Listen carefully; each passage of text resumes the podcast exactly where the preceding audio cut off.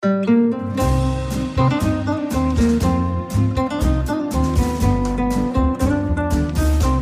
sind beste Freundinnen mit Max und Jakob. Schrei ich oder schrei ich nicht? Und du sagst es mir nicht, aber schrei aber nicht. Leg mich doch am Arsch. Der ultra ehrliche Männer-Podcast. Hallo und herzlich willkommen zu Beste Freundinnen. Hallo. Euer Abführmittel für die Ohren. Wir hatten letzte Mal das Thema Introversion und Extroversion. Angeschnitten. Ja. Und heute wollen wir es ein bisschen vertiefen, weil ich finde es sehr wichtig, da sich mal drüber Gedanken zu machen. Als erste Frage für dich, Max. Hey, ich bin immer hier derjenige, der unter Beschuss steht. Das erinnert mich wie an, an die Anfangszeiten von Beste Freundinnen. Aber bitte. Traumfrau, ne? Auf einer Skala von 1 bis 10, wie wichtig ist dir allgemein die Anerkennung von anderen Menschen? Hm, zwischen Ne, du musst eine Zahl sagen, nicht zwischen äh, 1 und 10. drei. Drei. Drei. Und wenn du eine Person hast, die dir ganz nahe steht und eine Person, die dir mittelnahe steht und sehr entfernt ist, von wem ist dir die Anerkennung am wichtigsten? Ganz nah. Und dann nach außen weniger werdend. So weit nach außen weniger werden, dass es ganz weit weg mir eigentlich völlig egal ist. Mhm, okay. Und bei mir gibt's da einen Unterschied, ne? Wenn mir die Person ganz, ganz nahe ist, so meine Mutter oder meine Schwestern, ist mir die Anerkennung richtig egal. Ist mir wirklich scheißegal. Wirklich. Ja, weil ich weiß ja, die lieben mich, was äh, komme, was wolle. Dafür muss man nichts mehr tun. Da musst du gar nichts mehr für tun. Wirklich. Na gut. Bei meinem Vater ist das ein bisschen anders. Das ist das Komische. Ja gut, dein Vater hat es ja auch immer verknüpft mit Werten, die er dir dann über, übergestülpt hat. Da werden wir gleich mal eintauchen. Ich habe übrigens was festgestellt bei mir. Wir hatten ja schon die Folge Nein sagen und dieses ganz nah dran und dann weiter entfernt, das macht sich auch bei mir bemerkbar beim Nein sagen. Ich kann richtig gut Nein sagen eigentlich. Also bei dir kann ich ja richtig gut Nein Richtig gut Nein sagen. Ich glaube, ich bin der Beste. Ich glaube, ich bin derjenige, den du am besten Nein sagen kannst mittlerweile in allen Bereichen. Und ich kann auch Leuten, die mir sehr nahe stehen, ganz gut Nein sagen. Bei meinem Vater kann ich es nicht so gut. Mhm. Wenn meine Schwestern, und das passiert gar nicht so oft, mich nach Hilfe fragen, versuche ich das auch immer zu machen. Mhm. Bei meiner einen Schwester, weil die Nachbarin ist von mir, heißt es oft, und ich arbeite ja oft abends, oh, ich möchte mal weggehen und äh, kannst du das Babyphone nehmen? Und dann frage ich immer, sind die Kinder krank? naja, weil die Wahrscheinlichkeit, dass sie aufwachen, Wenn ist sie mega sind. groß. Ja. Und dann muss ich die Treppe runterstiefeln, die ganze Treppe wieder hoch. Also ich muss dann vom fünften Stock in, ins Erdgeschoss und dann auf der anderen Seite wieder hoch. Und was machst du dann da, wenn du dann, wenn die wach werden? Psst, ich bin da. Und dann schlafen sie sofort wieder weiter. Nein, ich bin da. Nein, ich bin jetzt da. Das ist halt super nervig, so um halb zwölf, wenn die dann aufwachen und anfangen zu krakeelen, das ist wirklich unerträglich. Und dann hat meine Schwester so ein Hochbett für die Kinder und dann kann man so eine so eine Liege aufziehen, da drunter, wo so eine harte Gästematratze ist. Und dann lege ich mich da manchmal drauf und so, Psst, ich bin jetzt da, es ist alles gut, ich pass auf. Und ich denke mir so, oh fuck, was mache ich eigentlich schon wieder? Und dann sehe ich, dass irgendwie so tausend Sachen drapiert worden sind, wo sie so eine Zwiebelschale aufgestellt hat, dass die Kinder keine Ohrenschmerzen mehr haben und so, dass sie einfach krank sind und sie hat es mir verschwiegen. Ey. Und ist dann trotzdem weggegangen. Ja, Wie oft warst du denn schon bei deiner eigenen Tochter nachts und hast dich neben sie gelegt, neben das Bett, als sie geschrien hat und krank war? ja, wenn sie krank war, nie. also immer, wenn ich gebraucht wurde. Hm, Wie oft war das in Zahlen? Weiß nicht, 20 Mal. Ach so, okay. Ich Ja. dachte, da kommt so eine ganz kleine zweistellige Zahl. Also mit zwei meine ich. Nee, Zwei also man muss auch, sie ist auch nicht so oft krank, aber das ist was für beste Vaterfreunde. Schnell weg hier. Ganz, ganz schnell. Bei Familie kann ich mittelgut Nein sagen. Mhm. Da, da mischt sich auch so ein bisschen Schuldgefühl wahrscheinlich mit rein und so. Ah, naja, es ist ja Familie. Und ich kann am schwersten Nein sagen. Und jetzt kommt, das ist, gehört zur Extraversion, glaube ich. Ja. Bei Menschen, wo ich den Eindruck habe, dass sie mich bewundern. Wirklich? Ja, Uah, wie widerlich. das ist wirklich eine widerliche Eigenschaft. Ne? Das ist mir auch selbst total peinlich. Das ist mir gar geil. So habe ich es noch gar nicht gesehen. Wirklich. Das, ich merke das immer wieder, wenn. Das heißt also, wenn du bei einer, sag ich mal so, halbattraktiven Frau gelandet bist und du, es kommt zum Sex. Und sie sagt auf einmal, und du hast eigentlich gar keinen Bock, weil du sagst, hm, ich habe mich hier irgendwie verrannt. Und dann sagt sie, wow, hast du einen schönen Lachs. dann kannst du auch nicht Nein sagen. Komischerweise ist mir das bei Frauen nicht so wichtig. Ah. Also wenn sie mir nichts bedeuten. Du suchst es dir also aus, wie du es brauchst.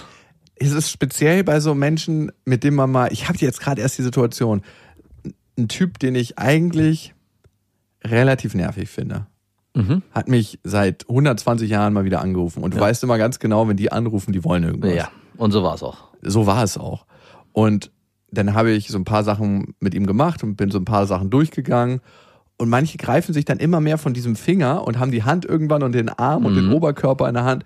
Und ich schaff's dann manchmal nicht zu sagen, ey, weißt du eigentlich, wie viel ich zu tun habe? Ich gebe dir gerne ein paar Links und ein paar Hilfestellungen, aber ich bin nicht dein Assistent oder ich bin nicht dein persönlicher Coach. Aber ähm, was da passiert ist, und das fällt mir jetzt gerade erst auf, dass du in eine extreme Rechtfertigungshaltung kommst, anstatt anstelle, dass du sagst, hey, äh, es war schön, dich zu hören, aber ich habe gerade gar keine Zeit. Ähm, Das ich melde kann ich irgendwie nicht. äh, ich melde mich die Tage oder die Also das Wochen. kann ich aus zwei Gründen nicht. A, weil ich dem Menschen auch in irgendeiner Form weiterhelfen will. Weil ich mir denke, warum nicht? Ich weiß das ja auf dem speziellen Feld. Mhm. Und auf der anderen Seite weiß ich, dass bestimmte Menschen, die mir mal Hilfe gegeben haben und Hilfe geleistet haben, ganz, ganz wichtige Punkte waren in meinem beruflichen Vorankommen. Mhm. Und darum möchte ich das eigentlich auch für andere leisten. Aber so jemand, der von oben ein bisschen runtergefallen ist und jetzt versucht wieder aufzustehen und auch auf dem Weg oben nicht unbedingt immer freundlich zu allen war, Ja. da habe ich nicht so das Gefühl, dass ich den supporten müsste. Aber geht's denn wirklich darum, dass du dem ja nicht absagen kannst oder nicht Nein sagen kannst, sondern Ich will mich dem Gefühl nicht aussetzen, dass es auslö was mein Nein auslösen will. und was würde es denn auslösen? Eine Weiß Enttäuschung? ich ja eben nicht. Eine Enttäuschung vielleicht bei dem anderen? Keine Ahnung, ich habe mir da noch nie drüber Gedanken gemacht. Ich habe immer so einen Respekt vor diesem Gefühl, dass ich mir denke, oh nee, lieber nicht. Also, ich finde gerade bei Personen, die einem nicht so nahe stehen, kann man in so ein ganz, kann man halt viel, viel leichter in so ein nüchternes, rationales Entscheidungsmuster verfallen, dass man sich überlegt, genau die Sachen, die du gerade schon selber beschrieben hast. Ich habe eigentlich gar keine Zeit, ich habe viel zu viel zu tun. Ich meine, die musst ja nicht offen kommunizieren, sondern die machst du mit dir selber aus. Und dann ziemlich schnell in dem Gesprächsfluss, der da gerade stattfindet, das Gespräch beenden. Ja, und dann red, ja, okay. Und dann beendest, und dann beendest du das und dann hat er immer noch mal eine Sache zu sagen und nochmal und ey, one last, ähm, dann sagt er immer, eine letzte Sache. Ähm, und dann war das natürlich nicht die letzte Sache. Und dann so, ja, okay, ich habe jetzt gleich, ich muss dann immer lügen und sagen, ich habe jetzt gleich ein wichtiges Telefonat. Ich kann leider nur bis bam, bam, bam. Okay, dann rufe ich dich danach wieder an. Auf gar keinen Fall. Und irgendwann tendiere ich dazu, einfach nicht mehr ranzugehen. Ja, das ist ein Klassiker, also den du da gerade beschreibst, was ich früher bei Und das Frauen mag gemacht ich überhaupt nicht. Nicht mehr rangehen. Überhaupt nicht. Ich bin dann lieber so, dass ich sage, hey, hör mal zu, ich habe so viele Sachen in meinem Leben gerade zu meistern. Ja, aber das ist so, das ist so. Rechtfertigen. Ja, warum dann rechtfertigen? Stimmt. Also das, ich, ich weiß auch nicht. ich habe also Tu mich ich hab, so ja und ich habe ein, ein Kind und äh, meine Freundin stresst mich auch gerade und sowieso geht's mir auch gerade überhaupt gar nicht gut. Ich fühle mich nicht und deswegen bitte. Also das Bitte mag mich, obwohl ich dir absage. ja genau, das, das steckt eigentlich. Bitte bewundere mich trotzdem noch. Und falls ich mal irgendwas von dir brauchen sollte in Zukunft, hat es nichts damit zu tun, dass ich dir gerade absage. Weil das könnte nämlich auch noch mit reinspielen, dass in dem Moment Ich habe nicht das Gefühl, dass ich von dem irgendwann was brauche. Vielleicht jetzt nicht bei dem speziell, aber ich habe schon das Gefühl, dass bei jeder Person, die so auf dich zukommt und wann- was von dir will und der du nicht konkret absagen willst, dass du denkst, was könnte vielleicht in Zukunft sich noch entwickeln oder entstehen oder muss ich auf diese Person nochmal zugreifen? Also sollte ich mir die warm halten, bevor ich sie verprelle? Nein. Ich frage mich, ja, also Nee, äh, weil da gibt's andere Personen, denen helfe ich sehr, sehr gerne, obwohl die sich auch eher konzentriert melden, wenn sie gerade Hilfe brauchen. und dann sonst, und wenn man selber mal was will, dann ja, stimmt, die gibt's auch, aber die versuche ich mehr und mehr auszusortieren. Es ist, fällt mir aber auch schwer. Also den Leuten, die man immer hilft und dann braucht man selber mal was und so, ähm, ja, wir melden uns in zwei Jahren. Bis denn. Verstehe ich auch nicht. Da bin ich ganz anders. Also wenn mir mal jemand wirklich geholfen hat, ja. also so richtig, dass ich mich mit ihm verbunden fühle. Es gibt einfach so Menschen, wo du denkst so, wow, womit habe ich das verdient, ne? Ja. So selbstlos. Beim Festival haben zum Beispiel so viele Leute geholfen, wo ich gedacht habe, ey, womit haben wir das eigentlich verdient? Ja. Das dachte ich zwischendurch auch, ja. Und die Antwort ist gar nicht. Und, und so einen Menschen zu helfen oder in irgendeiner Weise den Sachen zukommen zu lassen, das mache ich total gerne. Ich weiß auch nicht, warum das so ist. Ich merke auch immer, dass ich bei meiner Ex-Freundin da reinfalle, dass ich so Sachen mache einfach. Aber bei deiner Ex-Freundin müsste es dir doch eigentlich ziemlich einfach fa fallen, nach deiner Theorie, die du für dich selber aufgemacht hast, Nein zu sagen. Weil sie dir ja sehr nahe steht. Eigentlich, also zumindestens auf der Ebene Kind und dass ihr auch mal in Beziehung wart. Also trotzdem, dass ihr euch getrennt habt, seid ihr ja immer noch. Bei Frauen, die mir ganz nahe gestanden haben. Da tun sich dann wahrscheinlich beide Seiten auf. Die sind dann ganz nah und trotzdem ganz weit weg. Und da weißt du gar nicht mehr, wie du dich verhalten sollst. dann verfällst du wahrscheinlich in die Falle des, ah, ich mach's jetzt einfach. Egal, schnell, schnell. Wie ist es denn bei dir mit Abgrenzen und Nein sagen? Kannst du es gut bei deiner Freundin zum Beispiel, wenn die sagt, du mach mal das und das? Kommt drauf an. Also es, es gibt, ist auch ein bisschen tagesformabhängig, wie sehr ich bei mir bin. Ähm, und es gibt oft Situationen, wo ich auch zu Sachen Ja sage, die ich eigentlich gar nicht so richtig machen will, weil ich denke, naja, ich mach's dann für sie. Und ich glaube, in der Beziehung ist Nenn es. mal ein Beispiel. Und zwar wollte sie, dass ich letztes Mal mitkomme auf eine Party von einer Freundin von ihr, Oh. auf die ich gar keinen Bock hatte, weil da nur Leute gewesen sind, auf die ich überhaupt keinen Bock So habe. langweilige Leute? Richtig langweilig. Oh, ich kann es mir vorstellen. Also ich habe ja schon ein paar Mal die Kreise da erlebt. Da es ist direkt, als ob mir irgendwie ein Schlafmittel eingefügt wird. Also, als ob mich jemand mit so einem Betäubungsgewehr von hinten erschießt, bis ich dann bei euch auf die Terrasse gekommen bin und eigentlich schon ultra müde bin. Und dann sehe ich den schlaffen Haufen da. Da wird man am liebsten rumgehen und Ohrfeigen verteilen. Und ich weiß halt ganz genau, damit auch der Abend für sie schön wird und ich nicht einfach nur mitkomme als Anhängsel, was dann in der Ecke sitzt und mit sich selber eigentlich beschäftigt ist, muss ich da auch in Kommunikation treten und zumindest so tun, als würde ich den Abend hier genießen und kann eben nicht in mein Muster verfallen. Lass mich in Ruhe. Ich möchte einfach mit niemandem reden. Ich warte unten im Auto. Ich warte hier die drei Stunden und frage dann irgendwann nervig wie so ein kleines Kind, wann können wir endlich gehen? Oder mir geht's nicht so gut. Ich glaube, ich habe was Falsches gegessen. Ich muss nach Da musst Hause. du aber vom Buffet naschen am Anfang. Ja, auf jeden Fall. Von allen Sachen. Sonst fällt's auf. Oder mal wieder Alkohol trinken. Und in diesen Situationen fällt es mir in der Beziehung dann schon manchmal schwer. Aber ich finde, genau wie ich es schon eben beschrieben habe, das hat halt auch damit zu tun, dass man manchmal auch Sachen macht in der Beziehung, die man ja vielleicht für seine Freundin macht. Also man macht nicht immer alles nur noch für sich und egoistisch. Diese Situationen gibt's auch und die sind auch ganz, ganz wichtig. Da wäre ein klassisches Beispiel, dass meine Freundin sich öfters wünschen würde, dass ich zum Beispiel abends mit ihr Zeit verbringe und ich dann sage, nö, ich mache mein eigenes Ding, tschüss, ich gehe nach oben. Wenn ich einen. Hobbykeller hätte, wäre ich da, aber ich bin oben. genau.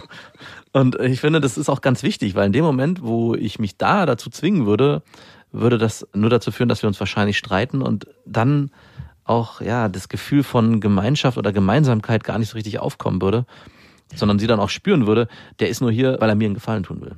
Auch das kann schön sein. Sagst du Was? das denn knallhart so? Nö, ich bin oben. Oder rechtfertigst du dich da etwa? So ich manchmal, manchmal rechtfertige ich mich ein bisschen. Sag ich, Okay. Dann sage ich zum Beispiel, du, wir haben heute den ganzen Tag mit den Kindern verbracht Und da bist du mir schon tierisch auf den Sack gegangen. und das zahlt für mich genauso aufs Beziehungskonto ein, wie als wenn wir Zeit zu zweit Buch verbringen. da bitte jetzt nichts ab. Wir sind schon Di- im Dispo. Genau. So sieht's nämlich aus. Und manchmal sage ich ganz klar, nö, ich äh, habe jetzt keinen Bock, ich will äh, Ich will sein. arbeiten. Ich will arbeiten oder ich will allein sein. Und ich mache jetzt was für mich, ich habe keinen Bock. Und da ist es mir bei, bei einer Freundin schon öfters ausgefallen. Ich habe mir da jemanden gesucht, der da eigentlich ganz extrem äh, in die andere Richtung tendiert. Also sie ist jemand, der sehr stark jemanden braucht, der viel um sie rum ist, der immer bei ihr ist, der auch nur einfach da ist. Also auch äh, beim Schlafen will sie immer irgendwie den Fuß oder so ein Bein auf meinem Bein haben, was ich auch mal wegkicke. Und ich habe sie mittlerweile, ich habe sie mittlerweile, so. Mittlerweile habe ich sie gut erzogen und zum Kaktus. sie, sie ist zum Kaktus mutiert, der mit sehr wenig Wasser versorgt werden kann. Am Anfang war sie so eine Mangrove, wo ständig Hochwasser sein muss, damit die auch richtig schön gedeiht. Ich glaube, du bist einer der Menschen, der, wenn ich uns einstufen würde auf der Intro- und Extraversionsskala, wärst du eher auf der introvertierten Seite, würde ich sagen, und ich eher auf der extrovertierten. Ich glaube, wir werden beide sogar am Ende der Skalen. Also ich schlage, glaube ich, wirklich auch stark in den introvertierten Bereich. Was aus. übrigens sehr selten ist bei Menschen, die in irgendeiner Weise was mit den Medien zu tun haben. Und das Äh, hast du jetzt gerade just in diesem Moment, wo dieses Mikrofon an ist. Mhm. Und du schlägst sehr stark in den extrovertierten Bereich aus. Also Was übrigens sehr häufig ist. Wirklich? In, den, Medien. Ach, come on. Ach so, ja, ja, ja, klar, in den Medien. Und ich meine, ich bin ja auch nur hier, weil du mich dazu gezwungen hast. mehr oder weniger. Und je, trotzdem hat jeder äh, beide Anteile in sich. Also es ist ja nicht so, nur- weil man das eine ist, ist man nur das und nur weil man das andere ist, ist man nur das, sondern ich kann ja auch für mich mittlerweile viele Aspekte, die ähm, einen Extrovertierten ausmachen, auch für positiv, für mich als positiv erkennen. Also auch Auftritte auf der Bühne haben ja, sind ja nicht nur eine Qual für mich, auch wenn ich vorher sage, oh, muss das sein, ist es ja am Ende trotzdem ein schönes Gefühl. Und aber das musste ich auch erst erlernen. Das frage ich dich im November nochmal, kurz bevor wir auf die Bühne gehen. Wir sind ja auf Tour, auf die harte Tour. Leipzig, wir sind in Dortmund, wir sind in Berlin. Es sind auch schon ganz viele Städte ausverkauft. Hamburg gibt's über Lauf My Artist übrigens nochmal 50 extra Ticks, aber nur über Lauf My Artist. Main, Stuttgart, Augsburg, Zürich, Hannover und viele mehr sind schon ausverkauft. Aber wie gesagt, Leipzig, Düsseldorf gibt's eine Zusatzshow, da gibt's noch ein paar Restkarten. Osnabrück, Dortmund, Berlin sind noch da. Alles über bestefreundinnen.de. War ein bisschen unpassend jetzt, ne? Och, der Extrovertierte muss halt eine Tour bewerben. I, stimmt. Kommt bitte, ich brauche Aufmerksamkeit von ganz vielen. Kommt, bitte schenkt mir Aufmerksamkeit. Das ist noch das Allerwichtigste. Es gibt noch Karten. Es gibt noch Restplätze für mein Ego. Bin noch nicht voll aufgefüllt. Ich glaube, das ist auch tatsächlich ein Unterschied. Das ist auch ein entscheidender Unterschied zwischen extro und introvertierten Menschen. Wie geht's dir, wenn du auf einer Party bist? Noch nicht mal Partys, sondern bring doch als Beispiel gleich direkt unsere Tour. Und wir hatten ja schon eine. Wie erging es dir nach so am Abend oder am nächsten Tag von so einem Auftritt? Gut, ich war richtig aufgeheizt. Und energetisch auch aufgeladen, würdest du sagen? Oder warst Ich du bin kaputt? total energetisch aufgeladen danach. Wow. Ich bin richtig, ich fühle mich richtig wie so ein Akku, der doppelt, der, ich, ich fühle mich wie so ein Akku, der über seine Kapazität hinaus ausgesaugt wurde. Wie geht's dir denn auf einer Party, wenn da viele Leute sind und du hältst, du kommst darauf, es ist lustig, du unterhältst dich viel und wenn du dann diese Party verlässt, Mhm. im Auto sitzt und alleine bist, wie geht's dir dann? Endlich gut. Also zieht dir das Energie oder gibt dir das Energie? Es kommt ein bisschen drauf an. Also eigentlich zieht's mir hauptsächlich fast immer Energie. Also ich war gerade letztens mal wieder seit langem auf so einer Party, die immer wieder mal stattfindet, wo auch viele alte Freunde und Bekannte sich einfinden.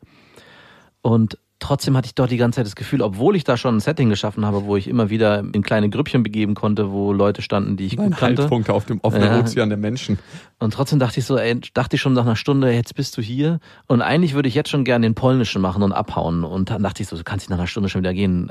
Okay, ich bleibe mindestens drei. Das habe ich mir, Soziale Verpflichtung. Genau, das habe ich mir dann so als Zeitfenster gesetzt und bin dann auch ziemlich genau nach drei Stunden gegangen, habe eigentlich auch nur einer Person Tschüss gesagt, die mir zufällig über den Weg gelaufen ist, wo ich das Gefühl hatte, ja, okay, bei der würde es sich noch lohnen. Alle anderen habe ich so mit aus der Entfernung, wenn ich sie noch gesehen habe, so, ja, ja, Tschüss, Tschüss, Wink, Wink. Das ist mir dann auch extrem zu viel, dann nochmal jedem persönlich. Kennst du die, die nach einer Party oder so einer Veranstaltung zu jedem hingehen müssen und nochmal jeden umarmen und jedem nochmal ganz besonders, es war total schön, dich wiederzusehen. Ja, ich-.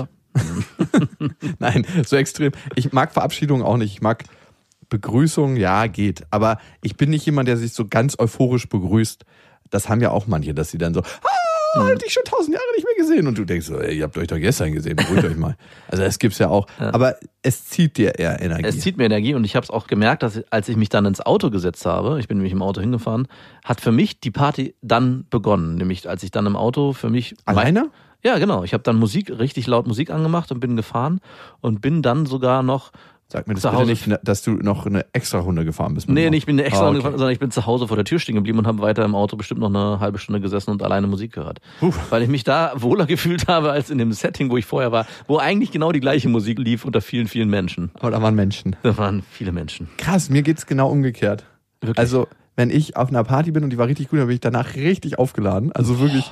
Und wahrscheinlich klauen die extrovertierten Menschen den Ja, Introvertierten die natürlich. Energie. Das sind die Energieräuber. Ihr seid die Vampire der Gesellschaft. Ja. Und dann, wenn ich im Auto bin und alleine bin, halte ich es manchmal auch noch nicht mal so richtig gut aus, ganz alleine zu sein, sondern dann rufe ich meistens jemanden an und Nein. doch wirklich. Warum denn das? Weil ich dann in Gesellschaft bleiben möchte. Und ich glaube, das ist genau ein Kernunterschied zwischen introvertierten und extrovertierten Menschen. ja. Die einen möchten einfach in Kontakt und in Gesellschaft sein und fühlen sich da wohl. Ich habe das natürlich auch. Ich bin ja nicht nur extrovertiert. Ich habe das auch, dass ich Zeit für mich brauche und Zeit alleine und Ja, klar. auch das genieße. Aber je höher ich drehe, desto mehr muss ich im sozialen Kontakt sein. Wenn ich dann irgendwann runterkomme, Mhm. halte ich das auch gut aus. Also ganz alleine zu sein und genieße das auch. Aber es braucht ein bisschen, bis ich wieder runterfahre. Also weißt du, was ich meine mit Ja. runterfahren? So, und das ist total krass. Total krass. Wie lädst du denn dann deinen Akku wieder auf? Mein Akku ist meistens aufgeladen, wenn ich ein gutes Gespräch geführt habe Ja. mit Menschen, die mich in irgendeiner Weise inspiriert haben. Wenn ich mit Menschen zusammen bin, die mir wichtig sind. Das Ah. muss also immer Impulse von außen geben. Nee, es ist förderlich, wenn es ein Setting ist, wo es soziale Kontakte gibt. Also ich bin zum Beispiel gerne bei meiner kleinen Schwester oder bei meiner Mutter zum Akku aufladen. Es gab auch eine Zeit, da war ich so überarbeitet, da bin ich bei meiner Mutter nur zum Schlafen gewesen. Da bin ich manchmal zum Nachmittag hingefahren, dann hat sie mir was gekocht oder zum Abend und dann wollte sie noch ein bisschen quatschen und schon war ich weg und bin auf der Couch eingeschlafen und zwei Stunden später ging es mir wieder besser. Tschüss. Also Obwohl das auch zum Introvertierten passen würde. Halt eine Person sich suchen, bei der er sich aufgehoben und wohlfühlt. Er muss ja nicht unbedingt alleine sein, sondern er kann, also es geht ja um eine Form des ruhigen Kontakts und des innigen Kontakts oder halt, wo auch eine gewisse Tiefe mitschwingt und nicht nur eine, ja, ich sag mal, extrovertierte, so ein extrovertiertes, ständiger Schall, der von einer Ja, Person auf einen einprasselt. Vielleicht ist da auch ein entscheidender Unterschied. Wenn du mit Menschen redest, hast du gerne Smalltalk? Ich verstehe gar nicht, warum man Smalltalken muss überhaupt. Also Um- warum muss ich jemanden fragen, wo er gerade im Urlaub war, wie sein Tag gelaufen ist, ob er, äh, ob er was er gefrühstückt hat, vielleicht auch noch. Nein, das ihm- natürlich nicht. Ja, Aber ist doch als- eigentlich als manchmal ganz Beispiel. spannend. Findest du? Geht so, ich weiß nicht. Und vor allem, wenn dann beide davon in, in, also wie viel Zeit dadurch auch verloren geht. Also dann ist man, bevor man zum Kern, zum elementaren Thema kommt, ob es beruflich oder privat sei, ist schon eine halbe Stunde vergangen. Also warum muss man überhaupt diesen ganzen Kladderadatsch vorne ausfüllen, wenn man nicht gleich zu dem kommen kann, um was es eigentlich geht? um was geht's denn eigentlich? Um was geht's denn immer im Leben? Möchtest du da jedes Mal Blei in die Konversation gießen? Das muss hier schwerer Vielleicht werden. geht es auch um gar nichts, dann muss man halt auch gar nicht reden. Ah, okay. Wenn es nicht um elementare Themen wie Tod, Geburt, Liebe, Nein, Verlust geht, dann braucht man gar nicht reden. Als es muss ja nicht, es heißt ja nicht, dass nur diese Themen elementar sind. Es kann ja auch ein spannendes Thema sein, dass man sich über politische oder gesellschaftliche oder Umweltfragen diskutiert. Aber es muss für beide spannend sein und ich muss mich vor allem auch in gewisser Form ja damit beschäftigt haben, damit ich auch Lust habe, dazu was zu sagen. geht's dir in Konversationen oft ums Recht haben? Weil ich könnte mir vorstellen, da gibt's auch einen Unterschied zwischen extro und introvertierten Menschen. Dass es extrovertierten Menschen, das würde ein bisschen gegen mich sprechen, oft ums Recht haben geht. Doch, du bist schon jemand, der Recht haben will. Am Ende. Wirklich? Ja. Wow, das hätte ich bei mir ganz Also du anders. willst zumindestens, würde ich sagen, schon ähm, am Ende sagen können, ja, so wie ich es beschrieben habe, Ist es und, das, korrekt? und das, was ich genau, und das, diese Informationen, die ich hier zusammengetragen habe, die sind korrekt. Wow. Würdest du das nicht sagen, wenn du jetzt. Also sagen wir mal ein Beispiel, wir haben eine Diskussion über Windräder, Windkraft oder Elektro oder irgendwas. Und äh, Wir hatten letztens eine Diskussion über Atomkraftwerke. genau, okay. und dann hat jeder seine Quellen, die er irgendwie sich äh, zusammengesucht hat. Natürlich nach seinem äh, Blick auf die Welt. Genau. Und am Ende der Diskussion war es doch für dich wichtig, schon das nochmal so zu formulieren, dass du im Recht bist. Obwohl ich nicht glaube, dass es da ein eindeutiges Schwarz und Weiß gibt zurzeit. Also bei der speziellen Diskussion ging es ja um die Umweltfreundlichkeit von Atomkraftwerken. Im Gegensatz zu Windkraftwerkern zum jetzigen Zeitpunkt. Genau. Und man muss ja auch sagen, das ist alles in der Entwicklung und Atomkraftwerke waren wahrscheinlich auch nicht in Anführungsstrichen umweltfreundlich. Also wie Flugzeuge das sicherste Verkehrsmittel sind, aber nicht als solche wahrgenommen werden. Mm, Am, Und am Ende, am, am, am Ende habe ich dir ein Stück weit recht gegeben und dann habe ich gemerkt, dass ich mich ein bisschen zu wenig auskenne. Aber erstmal hatte ich Empörung in mir verspürt und dachte genau. so, was willst du mir eigentlich erzählen? Und das, wer bist du eigentlich? das kenne ich schon ein bisschen von mir. Ich und da das- ist der erste Impuls, würde ich schon sagen, Moment, ich weiß mehr, ich habe Recht.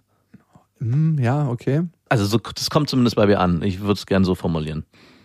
Ob Wow, krass. Ja, okay. Das kann gut sein. Also, ja, also wenn es so bei dir ankommt, ist es sehr richtig. Ne? Da, dagegen kann ich ja jetzt erstmal nichts sagen. Naja, wenn du jetzt für dich sagst, Es ist zwar so, aber ich bin immer bereit, trotzdem bereit und das habe ich ja dann auch gemerkt. Im nächsten Schritt, das passiert ja öfters, bist du dann nochmal reflektiert und sagst, Moment mal, ich gehe nochmal kurz zurück und hab, erkenne, dass es hier auch Argumente für und wider gibt und es nicht so einfach ist wie bei vielem zu sagen, es gibt schwarz und weiß, sondern am Ende ist es alles eine krasse Grauzone. Aber trotzdem würde ich schon sagen, du bist jemand, der erstmal Recht haben will. Es kommt ein bisschen darauf an. Also wenn ich einem Menschen begegne, der selber immer Recht haben will, und das Mhm. bist du ja eigentlich nicht, Nee. dann tue ich mich da ein bisschen schwer, Ja. manchmal von meinem Standpunkt runterzugehen. Ich gerate dann auch manchmal mit Leuten aneinander. Wenn das angenehme Leute sind, die sagen, ja, dann denkst du halt das und ich halt das, ist dann so, okay, dann denken wir alle, was wir wollen, dann denke ich auch das, was du denkst. Dann ist es so, vielleicht liegt es so ein bisschen daran, bist du gerne Gesprächsführer in Gruppen? Hm, Nein. Überhaupt nicht? Also es kommt, es ist, dann sind wir wieder bei dem- Aspekt, dass natürlich jeder beide Teile in sich hat. Es gibt schon mal Situationen, wo ich das Gefühl habe, ja, hier habe ich was zu sagen und hier kann ich auch nach vorne gehen und ich bin derjenige, der hier das, das Gespräch führt und unter den Personen, die anwesend sind, halt die Gesprächsleitung übernimmt. Aber eigentlich bin ich jemand, der sagt, naja, ich höre mir mal an, was die anderen zu sagen haben und gucke dann im Nachhinein, ob es von mir noch wichtige Punkte hinzuzufügen gibt. Und da musste ich mich an meine Schulzeit erinnern. Ich hatte ganz oft das Gefühl, warum soll ich denn hier noch was sagen? Es wurde ja schon alles gesagt. Wenn ich jetzt noch was sagen würde, dann ist es eigentlich nur eine Wi- Wiederholung dessen, was schon passiert ist. Haben viele gemacht und eine gute mündliche Note Und gekriegt. genau das ist mir passiert. Genau, was du gerade sagst. Dass viele es dann trotzdem gemacht haben, die haben sich gemeldet und dann nochmal eigentlich das Gleiche, was vorher schon gesagt wurde. Ich habe ich hab's auch gehasst. Ich hab's gehasst und ich habe dann immer eine schlechte mündliche Note bekommen. Weil ich mal so dachte, hey, warum soll ich denn hier was sagen? Ist doch schon alles, es ist doch schon alles vorhanden hier. Wir können doch jetzt hier auch wieder einen Cut machen, ab zum nächsten Thema. Und so geht's mir auch oft in, weiß ich nicht, um- und ich glaube, das wird einem, wird Introvertierten oft auch als Dummheit ausgelegt, dass sie sagen, die haben einfach nichts zu sagen, die sind ein stilles Wässerchen und Die müssen erstmal zuhören, bevor sie was sagen. genau, und die haben auch eigentlich gar keine Informationen, die sie preisgeben können. Und das Lustige ist, all die Sachen, die wir aufgezählt haben, sprechen eigentlich für Introversion. Und wenn du unsere Gesellschaft anguckst, Ja. wird eigentlich die Extraversion hervorgehoben als das, was erstrebenswert ist, als das, was das Gute ist, als das, was die Gesellschaft voranbringt. Und ich habe ganz oft das Gefühl, dass die Leute, die sich dann gemeldet haben und gesagt haben, ja, so und so, ja, das wurde zwar gerade schon gesagt, aber okay, du Mhm. hast auch was gesagt, Ja. dass es da nicht um die Sache geht, weil Menschen, und äh, da bin ich so ein bisschen ambivalent, ich diskutiere, ich bin manchmal der Gesprächsführer in Gruppen, aber ich habe nicht das Gefühl, dass ich diese Rolle an mich reiße. Da muss ich dich fragen. Hm, Ich glaube, was bei Extrovertierten halt ganz oft passiert ist, und das ist ja auch die Schuld, in Anführungszeichen, dann der Introvertierten, dass Extrovertierte natürlich erstmal auch sehr kompetent wirken und in ihrer Rolle aufgehen, Gespräche zu führen. Und da ist ja auch erstmal gar nichts Schlechtes dabei. Ne? Also, Mhm. das, dass du in ganz vielen Situationen derjenige bist, der Redeführer ist, ist ja auch natürlich gegeben, weil du jemand bist, der extrovertierte Tendenzen hat und damit auch und dann in der Rolle auch gut ist. Es ist ja auch nichts Schlechtes. Also deswegen kann ich da erstmal gar nichts sagen. Wichtig ist es dann nur, und da würde ich auf dein gesellschaftliches Bild wieder zurückkommen, dass trotzdem in dem konkreten Fall, wenn man es jetzt gesellschaftlich betrachtet, darauf geachtet wird, haben die Introvertierten vielleicht auch noch was zu sagen. Dass die Entscheidungen letzten Endes von den Introvertierten getroffen werden. Von beiden gemeinsam, würde ich jetzt sagen. Ganz diplomatisch. Weil ich glaube, bei den Extrovertierten, und das ist eine Sache, die sich für mich sehr stark in der Politik manifestiert, geht es oft nicht um die Sache, sondern Mhm. um die Person selber. Ja. Also, dass für viele Leute, die politische Ämter bekleiden, es viel wichtiger ist, im Mittelpunkt zu stehen, und dafür tun sie alles, als die Gesellschaft voranzubringen und wirklich gute Sachen für die Welt zu erwirken. Ich meine, Trump ist so ein ganz prominentes Beispiel. Der ist mit Sicherheit extrovertiert, oder? Hm, könnte ich mir vorstellen, dass da leichte Extraversionswerte vorliegen. Aber zum Beispiel, wir haben jemanden in der Politik, Angela Merkel, die würde ich sagen, ist Genau, das wäre jetzt ein Gegenbeispiel Ja. für mich. Die ist nicht so super extravertiert. Die ist introvertiert, würde ich sagen. Ja, eine Mischung aus. Ich glaube, schwer zu sagen bei ihr. Ich glaube, sie musste sich dazu richtig zwingen. Genau. Sie hätte eigentlich Politik lieber vom Schreibtisch aus. Und Also, Und- die wirkt jedenfalls so. was du vorhin schon kurz angedeutet hast mit den Medien, das hatte ich letztes Mal auch irgendwann mal kurz versucht zu er- erläutern. Oder die Idee kam mir, dass die Medien eigentlich in der Form, wie sie stattfinden in unserer Gesellschaft, was Schlechtes sind. Die fördern nur Extraversion. Die fördern nur Extroversion und bringen demnach auch ganz oft Formate. Hallo, ich kaufe hier gerade ein, ich kaufe mir gerade was zu essen ein. Was macht mir? Ich kaufe mir auch gerade was zu essen ein, aber ich Ja, muss genau. das nicht zeigen. Und bringen eigentlich in dem Zusammenhang nur fast ausschließlich Müll zutage, weil die, die am lautesten schreien, am Ende auch gehört werden. An dieser Stelle möchte ich unseren bulimischen Instagram-Kanal bewerben. Ich glaube, der ist eher an. Ist der bulimisch? Ja, der ist bulimisch, weil wir ganz viele Stories auf einmal machen und dann wieder ganz lange nichts. Ach so, okay. Wir hungern und dann auf einmal kriegen wir eine Fressattacke. Und bei Instagram frage ich mich oft, wenn ich eine Story mache, hat das jetzt eine Berechtigung? Hat das jetzt eine Berechtigung, dass das auf irgendeinem Server Strom zieht und, Umwelt, die Umwelt und Leuten 15 Minuten ihrer Zeit stiehlt? Eigentlich hast du recht, sind Instagram-Stories krasse Umweltverschmutzung, weil jeder, Natürlich. der sein Handy zückt und da, die sich diese Story anguckt, wenn die nicht gut war, hat man im Prinzip, ich würde mal gerne wissen, wie viel Strom am Ende so eine Instagram-Story verbraucht auf der Das ist Welt. ein Kernkraftwerk auf der Welt. Also. Instagram verbraucht bestimmt Strom für ein, zwei Kernkraftwerke auf der Welt. Und nach dieser Theorie ist jeder Instagrammer, der weniger Follower hat und richtig qualitativen, richtig qualitativ hochwertigen Content macht, ist eigentlich derjenige, den Aber die wer bewertet das, ne? Und hat Entertainment auch seinen, eine Berechtigung? Ja, aber es darf ja trotzdem gut sein am Ende. Gut, ja, aber wer bewertet gut und schlecht? Ist das der Rat der Introvertierten? Ah, Das ist, eine, das ist halt echt ein Riesenthema, weil ich mich schon frage, gibt es eine objektive Form von Geschmack? Und ich glaube, in gewisser Form kann man das schon sagen. Also bis zu einem gewissen Grad kann ich, glaube ich, sagen, das ist Müll und das ist scheiße und ab einem bestimmten Punkt kann man sich dann drüber streiten, ob der eine oder der andere es gut findet. Aber es ist zumindest qualitativ auf einer Stufe, wo, ich, wo jeder sagen kann, ja, okay. Also ich finde, äh, bei Musik kann man das ganz, ganz einfach runterbrechen. Es gibt einfach Musikrichtungen, die ich nicht mag. Und früher, als ich noch ein kleiner Junge war, habe ich immer gedacht, die Musik mag ich nicht nur, sondern die ist scheiße, einfach weil Ja. sie schlecht ist. Äh, Ja. Die ist einfach nicht gut gemacht. Und irgendwann mit der Zeit checkt man dann, naja, so ist es aber nicht. Die Musik, auch wenn ich, ich sie selber persönlich nicht mag, ist sie trotzdem einfach gut gemacht, qualitativ, von der Qualität, wie sie aufgenommen wurde. Da hat jemand mit, kennt sich jemand mit den Instrumenten aus. Und ich glaube, das kann man auf alles runterbrechen. Und auch in den Medien kann man dort auch eine Grenze ziehen zwischen, ab hier ist es Müll und, und dann gibt's die G- Grenze, ich mag's zwar nicht, aber ich kann trotzdem akzeptieren, dass da jemand hinter sitzt, der ja, das gut gemacht hat und sich auch, ja, und das, ja, der das gut gemacht hat. Wenn es irgendwann mal so einen Rat geben sollte, der die Instagram-Stories nach ihrer Berechtigung danach den Algorithmus definiert, dann wirst du da bestimmt reinberufen. Dann sind wir aber, glaube ich, in Nordkorea. Also halten wir fest, Introvertiertheit, Extrovertiertheit ist eine Skala und man ist ja nicht nur eins, sondern man bewegt sich auf dieser Skala. Und Ja. die Frage ist, ist diese Skala, also wo man sich befindet, eher zur Introvertiertheit oder zur Extrovertiertheit, ist die auch flexibel im Laufe des Lebens? Hast du das Gefühl, du hast dich da schon verändert? Ja, auf jeden Fall. Und wodurch ist das erlernt und wie hast du das gelernt? Also ein ganz großer Faktor ist natürlich der Podcast und alles, was damit zusammenhängt, was ich damit auch machen musste. Allein die die Formulierung, dass ich auf Tour gehen musste, vor Leuten auftreten musste. Na, hättest du ja nicht machen müssen. Natürlich nicht. Und da sind wir genau an dem Punkt, dass es eben eine Skala ist. Weil ich glaube, in gewissen Teilen ist auch ein kleiner extrovertierter Teufel in mir, der schon irgendwie das Gefühl hat, so ein bisschen nach außen würde ich schon gehen wollen. Aber der Introvertierte war immer so stark, lass das, mach das nicht. Das taugt nicht. Das taugt nix. Du hast nichts zu sagen. Und Das interessiert keinen. Das sind dann immer die Stimmen, ne? Genau. Und ich finde, dass es auch hilfreich sein kann im Leben, sich die anderen Aspekte anzunehmen. Sowohl für den Extrovertierten als auch für den Introvertierten, dass man von beiden Seiten halt lernen kann und nicht einfach sagt, ey, ich bin so und das ist halt mein Problem und ich will da auch gar nichts dran ändern, weil dann endet man im Stillstand und wird entweder der laut Schreiende, der nichts zu sagen hat, oder der ruhig in der Eck- Ecke sitzende, der einfach niemandem was sagt und damit genauso schlecht dasteht. Was ich mich gefragt habe, was glaubst du denn, was deine Freundin ist? Ist die extrovertiert oder introvertiert? Ex-Freundin. Hm, Ex-Freundin.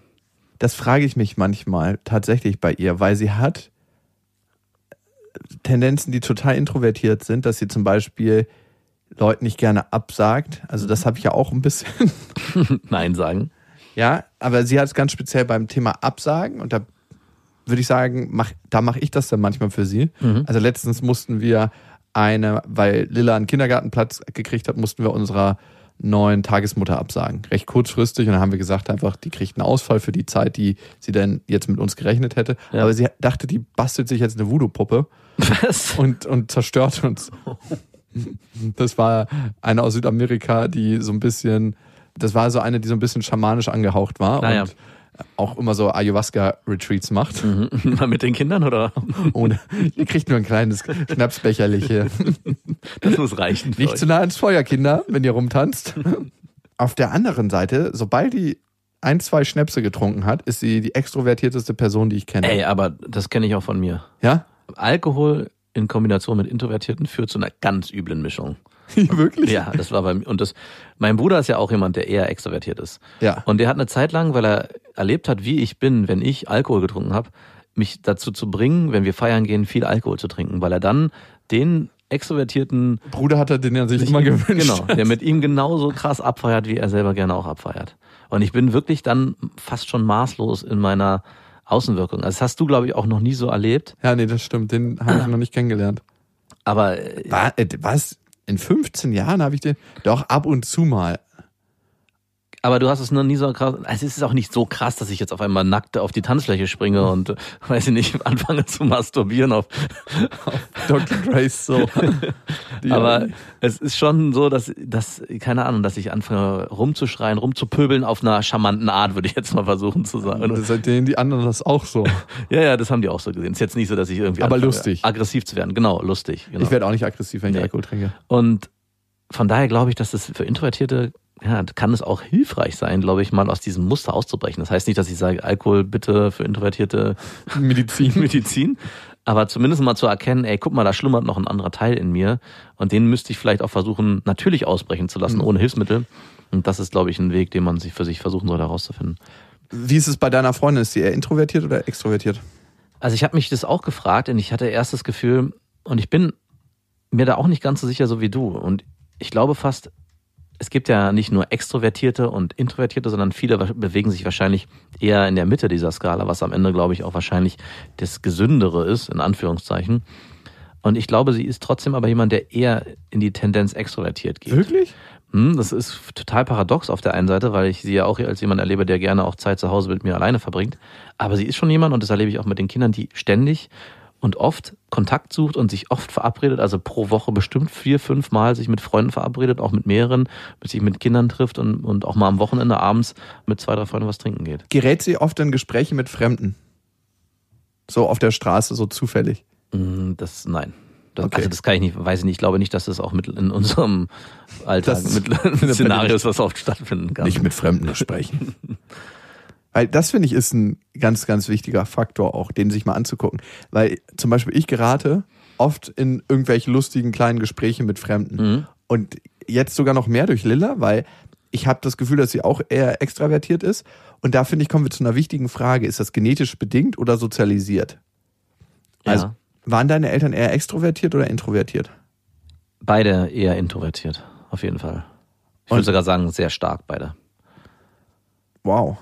Das heißt, von der Sozialisierung haben dein Bruder und du eher eine introvertierte Sozialisierung erlebt. Ja. Weil das ist ja dann auch immer wie deine Eltern auf andere Menschen in der Gesellschaft zugegangen Mhm. sind, auf Fremde.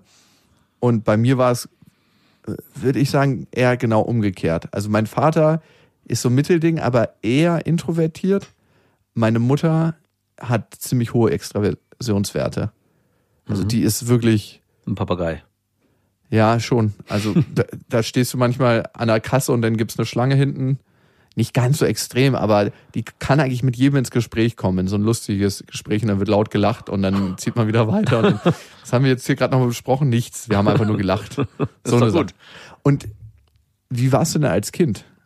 Also wenn ich so an meine Eltern denken, zurückdenke, dann, dann fallen mir so Wörter ein wie Bescheidenheit, zurückhaltend, geizig war auch eins, also nicht nach außen leben, sondern wir bleiben bei uns. Das macht man nicht. Das sind so Wörter, die ich im Kopf habe und die zeigen mir eigentlich auch, jetzt, wenn ich so drüber nachdenke, dass unsere Eltern uns sehr introvertiert erzogen haben, wenn man das so da sagen kann, und sehr wenig Wert darauf gelegt wurde, nach außen zu gehen und sich darzustellen und zu sagen, guck mal, wie toll wir sind. Und wenn das gemacht wurde, musste, war das immer nur in dem Zusammenhang, dass irgendwie auch was dahinter, es musste Futter haben. Also ich bin ja, ja jahrelang gesegelt und auch äh, ziemlich erfolgreich eine Zeit lang. Und dann durfte das auch sein. Dann durfte man auch sagen, guck mal hier, du bist dritter Platz da und da geworden. Aber solange man nicht irgendwie das unterfüttern konnte, sollte man sich zurückhalten und bescheiden bleiben. Also mit einem geleasten Auto auf dem Kudamm rumprollen war nicht. Auf keinen Fall. Krass, ja. Und wie wurdest, bist du gefühlt eher genetisch extrovertiert oder wurde dir gesagt, hey, los, flieg mein Kanarienvogel? Äh, Das ist schwer zu sagen, finde ich. Also bei Zwillingsstudien kann man feststellen, dass Zwillinge, eineigige Zwillinge, in der Tendenz eher ähnlicher sind Mhm. als zweieiige Zwillinge oder normale Geschwister. Das heißt, man geht davon aus, dass es schon eine starke genetische Komponente gibt, aber es gibt in jedem Fall auch eine starke Sozialisierung. Und das äh, es liegt im Moment so bei 60, 40, 50, 50, so bei, in dem Maß. Hm, Okay. Also 50 Genetik, 50 Sozialisierung. Da ist man sich nicht ganz einig, das kann man auch nicht 100% rausfinden. Mhm. Aber ich denke, es ist bei mir definitiv eine Mischung. Also das, was ich bei meiner Mutter erlebt habe, bei meiner einen Oma und bei meinem Opa. Meine beiden Opa, sowohl mütterlicher als auch väterlicherseits, sind extrovertiert. Wenn die eine Hunderunde drehen, dann dauert das, weil die an jedem Gartenzaun stehen bleiben. Oder in die Apotheke und dann da rumshakern. Und das, da muss ich schon in der Stimmung sein. Aber ich habe laut den Berichten meiner Mutter schon sehr früh damit angefangen. Also so Ah. mit zweieinhalb Wow. bin ich schon auf Leute zugegangen und Lilla macht das noch früher sogar. Krass. Also nicht so nervig, so wo du denkst, oh, was will das Girl schon wieder, sondern sehr niedlich. Sie wird auch überall mal offenherzig empfangen. Und ich glaube, es hat auch damit was zu tun, wenn du da früh positive Erfahrungen machst, Mhm. ist das was, wo du dran bleibst, weil es ja eine angenehme Sache ist. Ja, wahrscheinlich wird es dadurch verstärkt. Und meine Mutter hat dann auch immer gesagt, ja, ist doch interessant oder lass den doch. Und genauso wird ein Introvertierter von seinen introvertierten Eltern verstärkt, wenn er am Tisch sitzt und dort halt ganz brav mit Messer und Gabel ist oder vielleicht am Anfang auch nicht irgendwie rumrennt, sondern ganz ruhig sitzt.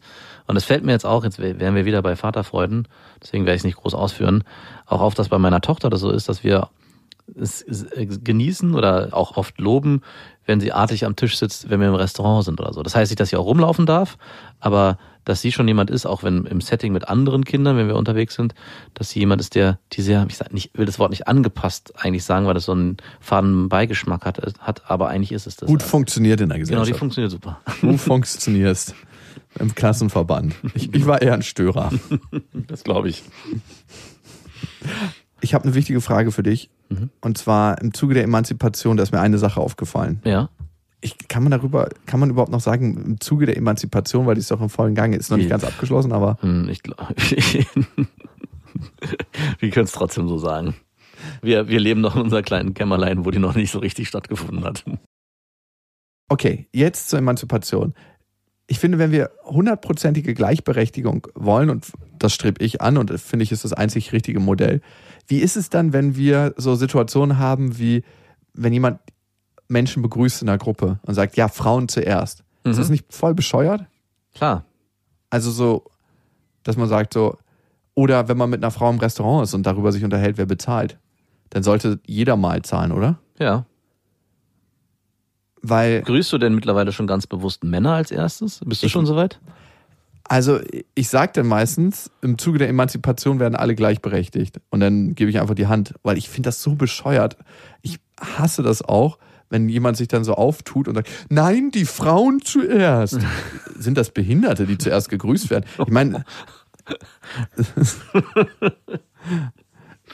also ich verstehe die Sache nicht so richtig. Ich finde es sehr wichtig, höflich zu sein und ich finde es auch schön, die Tür aufzuhalten und gewisse wertschätzende Gesten einfach Mhm. Zu haben. Aber ich finde es nicht so geil von einem richtigen Gentleman, der normalerweise über der Frau steht, aber die Frau respektiert und sie deswegen zuerst in einer Gruppe grüßt. Das finde ich halt nicht so cool von, von der Wertevorstellung. Und darum mag ich es eigentlich lieber alle gleich. Ja. Jeder zahlt mal, obwohl ich schon eher der bin, der zahlt. Ja, wollte ich gerade sagen. Du Also- redest hältst hier große, sch- schwingst hier große Reden, aber am Ende zahlst auch eh du, oder? Und hältst es nicht aus, wenn die Frau zahlt für dich. Ich fühle mich dann so verpflichtet, dass ich später noch beim Sex da bleiben muss, auch wenn ich nicht will.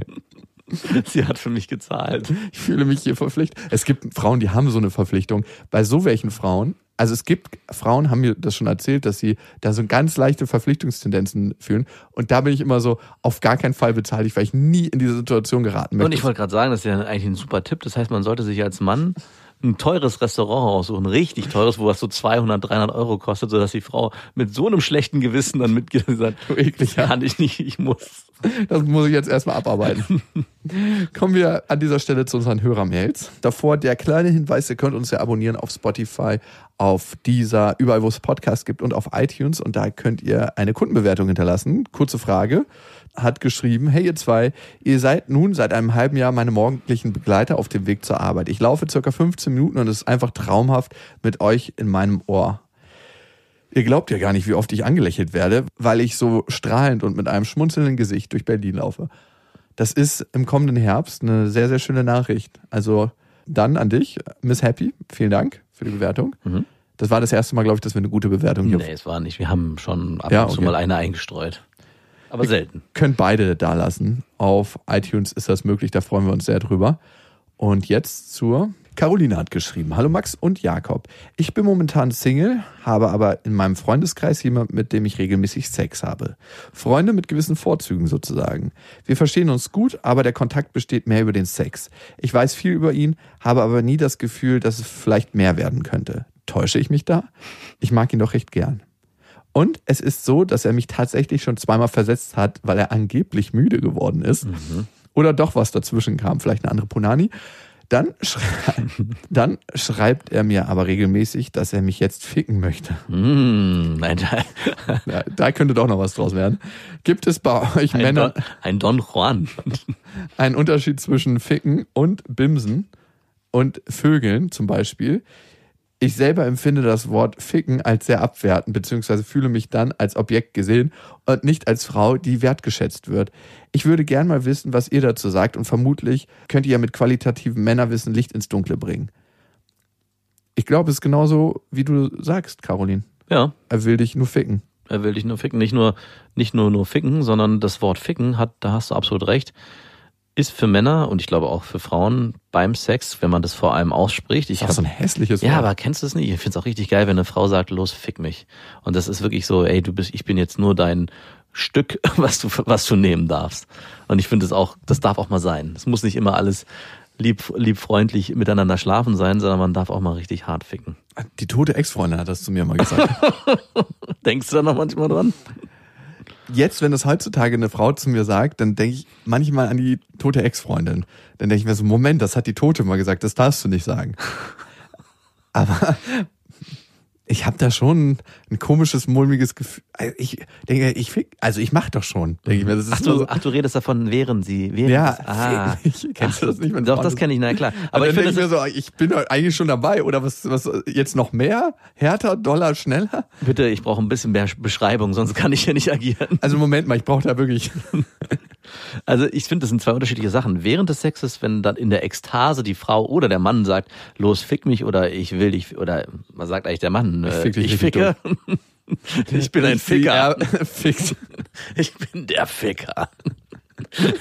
Oh, ähm, finde ich das äh, nochmal was anderes, aber wenn im Vorfeld, also per Nachricht oder halt auch ausgesprochen, ich habe so Bock, dich zu ficken. Oh, das Eigentlich- ist so ein furchtbares Wort, ey. Das ist wirklich eklig. fällt mir auch schwer zu sagen, ey. Das Ding ist, dann will er dich wirklich nur ficken. Ja, dann geht's wirklich darum, du bist ein Gegenstand, der hier verräumt und werden soll. austauschbar. Also dann interessiert er sich tatsächlich auch, glaube ich, wenig menschlich für dich, sondern nur auf der rein körperlichen Ebene. Und da musst du für dich ganz klar gucken, willst du mit ihm nur ficken? Mhm. Willst du mehr? Und glaubst du, du bekommst mehr, wenn du dich die ganze Zeit ficken lässt? Mhm, genau. Und meine Antwort wäre ziemlich klar, nein. Das führt zu nichts. Ganz ehrlich, nein. Also, okay, wenn du dann eine andere Meinung hast. Also, ich meine, ich will ja noch andere Meinungen hier gelten lassen. Doch, also du hast schon recht, aber ich finde, es darf beides stattfinden und das muss sie versuchen herauszufinden. Also geht's ihm nur ausschließlich darum, dich zu ficken oder sind es Elemente, die er mit einbringt? Also geht's ihm vielleicht trotzdem um mehr, aber zwischenzeitlich und ich finde, da sind wir wieder bei der Situation, die ich vorhin beschrieben habe. Ja, das voll. darf halt auch sein. Also es darf auch Also in der sorry, ja. Beziehung und in der Affäre sein, dass er nur Bock auf dich hat. Aber das muss halt, bei- wenn du beides willst, muss er sich halt mehr öffnen und mehr preisgeben als nur dieser einen Dreisatz, den er ab und zu mal per WhatsApp Er schreibt rüberschickt. mir ja immer wieder mal, aber dann schreibt er nur, er will mich ficken. Klar darf beides sein, aber es muss eine gewisse Grundbasis da sein und vorhanden sein, damit der Satz, ich hab Bock, dich zu ficken, Ja. stattfinden darf. Weil sonst ist es ein extrem abwertender Satz. Und wenn diese Basis da ist von Wertschätzung und man sieht den Menschen, dann darf das auch mal ein Spektrum sein. Genau. Und wenn es nicht ist, dann bin ich voll bei dir. Dann geht's nur darum, dass er mit dir schlafen will. Und zwar nicht auf die Schöner, sondern einfach nur das Ding durchziehen. Sein Schuh durchziehen Eigentlich ist es eine andere Form der Masturbation. Ja, genau.